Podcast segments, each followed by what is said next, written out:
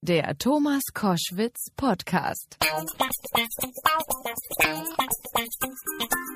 Äh, du hast äh, einen Albumtitel, der heißt All We Need Is Love. Mhm. So, da denkt natürlich der ältere Mensch wie ich sofort an die Beatles. Was ja nicht schlecht ist. Äh, ist, war das nicht zu abgegriffen? Nee, es war, also es war alles. Es ist ja irgendwas zwischen den Beatles und echt ein bisschen Kalenderspruch, muss man ja mal ganz ehrlich zugeben. Ja. Aber ich finde die Message echt wichtig. Und die Message meine ich genau so. Wir haben, es gibt einen Song auf dem Album, der heißt All We Need Is Love. Wir haben den geschrieben und uns ist irgendwann auch aufgefallen, oh nein, da gab es doch einen Beatles-Song, das war mit You oder wie? Oder wir waren uns nicht mehr ganz sicher. Waren dann echt kurz davor zu sagen, wir ändern das komplett. Aber dann fand ich mein, also die Message ist genau das, was ich sagen will. Wir brauchen mehr Liebe. Und wenn jemand dabei an die Beatles denkt, mein Gott, dann gibt's wirklich schlimmere Sachen. Musstest du bei den Beatles nachfragen, nach, darf ich die Zeile verwenden oder? Nee, weil es ist ja nicht genau das Gleiche. Ach, Also okay. es, bei den Beatles war es All You Need Is Love Ja. und bei mir ist es All We Need Is Love. Ja. Wa warum ist Liebe für dich so wichtig? Also was machen wir da falsch aus deiner Sicht? Wir sind, wo soll ich da anfangen?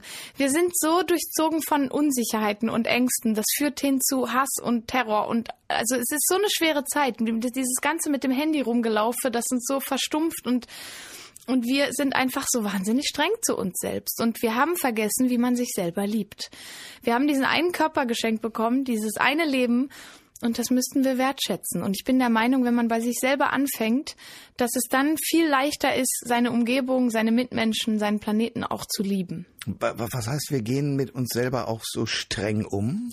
Wir sind so äh, erfolgsorientiert. Also wenn ich daran denke, ich kann ja kaum mehr, also ich spreche von mir und ich glaube, ich spreche von ganz vielen Leuten, ich kann mich kaum mehr irgendwo hinsetzen und einfach mal ins Leere starren oder Blumen beim Wachsen zugucken. Man muss ja immer irgendwas machen. Der Mensch ist so getrieben seit Handy und Social Media und E-Mails und alles geht so schnell. Und ich habe manchmal das Gefühl, das geht uns zu schnell. Wir sind so, wir vergleichen uns mit Leuten, mit denen wir uns nicht vergleichen sollten. Wir wollen, müssen erfolgreich sein und müssen toll sein und wir müssen schön sein und alles müssen wir, nur nicht einfach Mensch sein.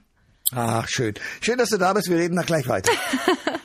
Wir kennen uns länger und ich habe Ja. verfolgt, wie du äh, deine Karriere angefangen hast und äh, Alben vorgelegt hast. My Man is a Mean Man und ich habe gedacht, wie cool. Du hast mit Lionel Richie zusammen auf der Bühne gestanden. Da habe ich in tiefer Ehrfurcht vor dir gestanden. Dachte, wow, wie geil. Ich war, ich hatte ganz schöne Angst. Warum, warum eigentlich? Ich war echt aufgeregt. Also neben Lionel Richie zu stehen, Ja. boah.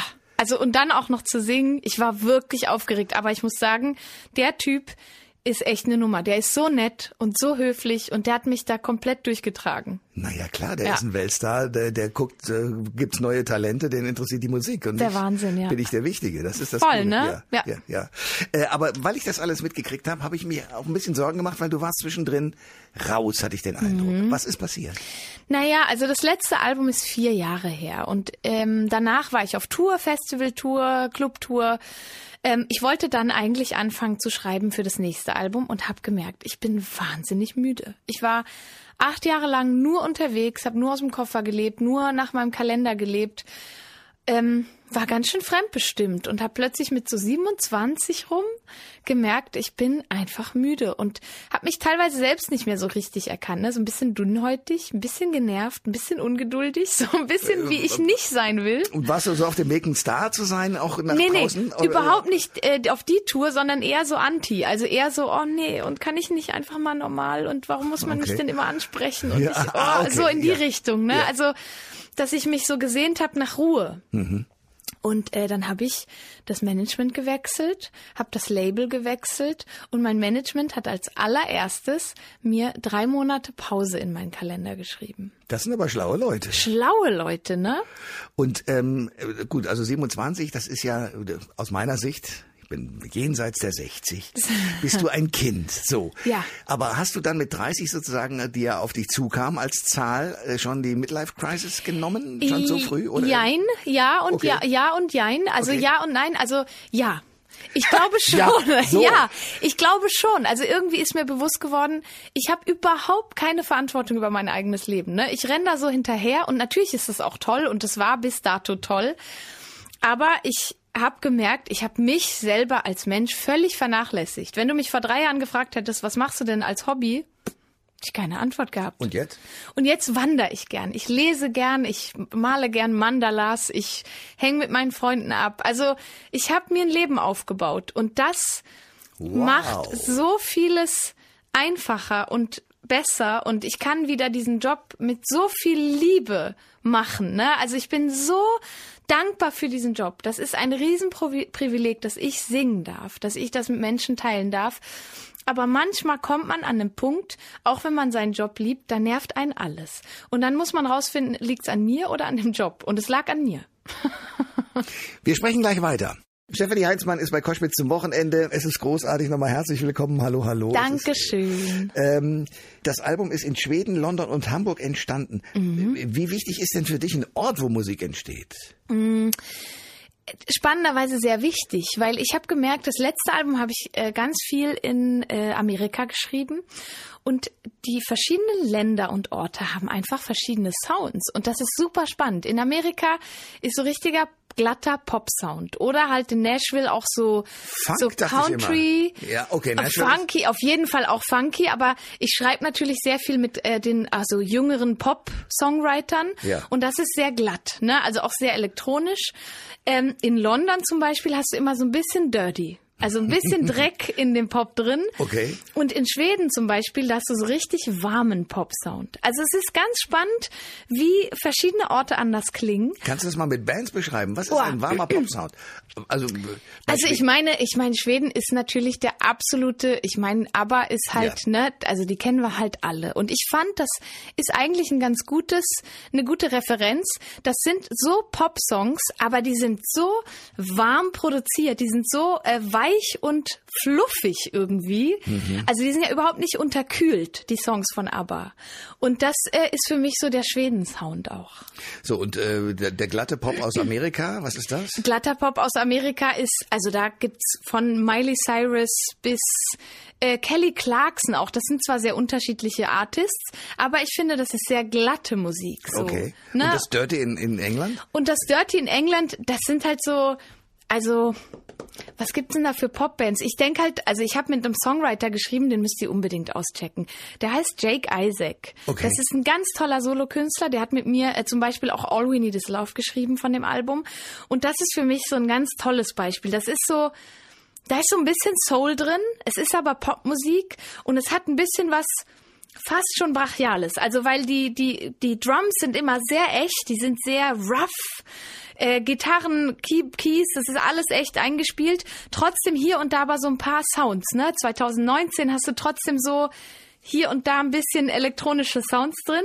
Das mag ich sehr sehr gerne. Diese Mischung. Ähm, wenn du Greta Ja. äh, Greta Thunberg, die die ja nun dafür sorgt, dass äh, zu Schulzeiten äh, demonstriert wird. Ja. Was sagst du zu der? Ach, ich finde das großartig. Das ist natürlich, das ist jetzt ein Riesenhype, gerade ne, durchs Internet. Das ist jetzt der YouTube, Instagram, Facebook, was auch immer, Twitter-Hype.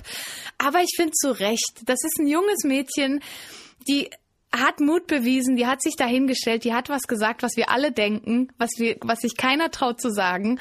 Und ich finde das ja schön, dass Menschen sich davon motivieren lassen. Manchmal brauchen wir einfach Leute, die müssen den ersten Schritt machen. Wir trauen uns sonst nicht.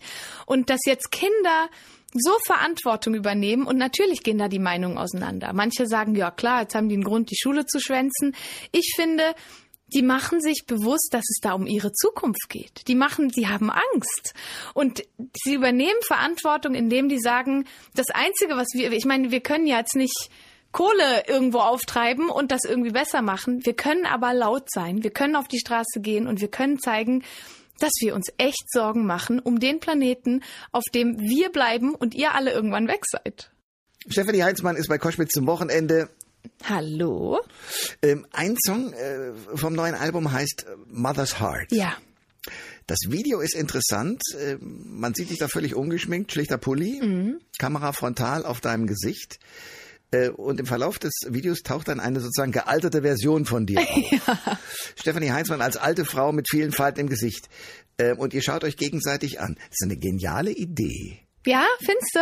Ja. Bin ich jetzt froh. Äh, es geht um Schönheitsideale oder was, was ist es eigentlich genau? Es ist, es ist so eine Mischung aus. Es geht genau um diese Schönheitsideale, in, in was für Formen wir uns da gerne reinpressen wollen. Wir vergleichen uns mit so vielen Menschen, ne? Durchs Internet, durch die sozialen Medien, durch alles, durch unseren Job. Wir vergleichen uns mit Menschen, die nicht das Gleiche erlebt haben wie wir, die nicht gleich aufgewachsen sind wie wir, die nicht am gleichen Punkt in ihrem Leben stehen wie wir und trotzdem tun wir es. Und das ist so unfair gegenüber uns selbst. Und in diesem Video will ich eigentlich darstellen, jeder ist auf seinem eigenen Weg. Wir werden irgendwann, wenn wir Glück haben, alt sein, auf unser Leben zurückgucken und dann hast du die Entscheidung getroffen. Und ich finde, diese, wir haben diese eine Chance, diesen einen Körper, dieses eine Leben. Und du hast die Entscheidung, was du daraus machst. Und ich, für mich gibt es keinen schlimmeren Gedanken, als alt und faltig zu sein und zu sagen, Mist, hätte ich doch. Und Mann, und warum habe ich denn? Und, und ich es gibt so viele Bücher, in denen Leute, alte Leute darüber schreiben, im Sterbebett, dass die es bereuen, zu viel gearbeitet zu haben, dass die es bereuen, äh, zu streng zu sich gewesen zu sein, dass die bereuen, zu wenig Spaß gehabt zu haben. Aber ich will das nicht erst, wenn ich sterbe, rausfinden.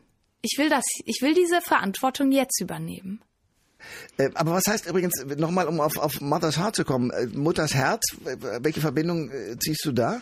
Im, bei Mothers Heart geht's wirklich so um diese Unsicherheiten, die wir spüren. Und ich bin plötzlich zu dem Gedanken gekommen, also ich habe mir Gedanken darüber gemacht, was sagt denn eigentlich meine Mama darüber? Was, Wenn, sagt, was sagt die denn? Ach, der bricht das natürlich das Herz. Wenn ich meiner Mama sage, Mama, ich bin total blöd und hässlich, dann sagt die, sag mal, ich habe dich doch so gemacht. Was ist denn los mit dir? sag mal, geht's noch? Okay, okay. Und ich fand einfach, wenn wir in diesen Unsicherheiten sind, dann sind wir halt so auf uns selbst fixiert, dass wir vergessen, dass wir im Leben von anderen Menschen echt schöne und wichtige Rollen spielen. Und denen ist egal, ob wir eine große Nase haben oder singen können oder nicht. So, die haben uns einfach lieb. Und deswegen, das könnten wir doch eigentlich auch mit uns selbst machen. Ach, wie schön. Danke für den Besuch heute im Studio. Dankeschön, danke dir. Alle Informationen zur Sendung gibt es online auf thomas-koschwitz.de.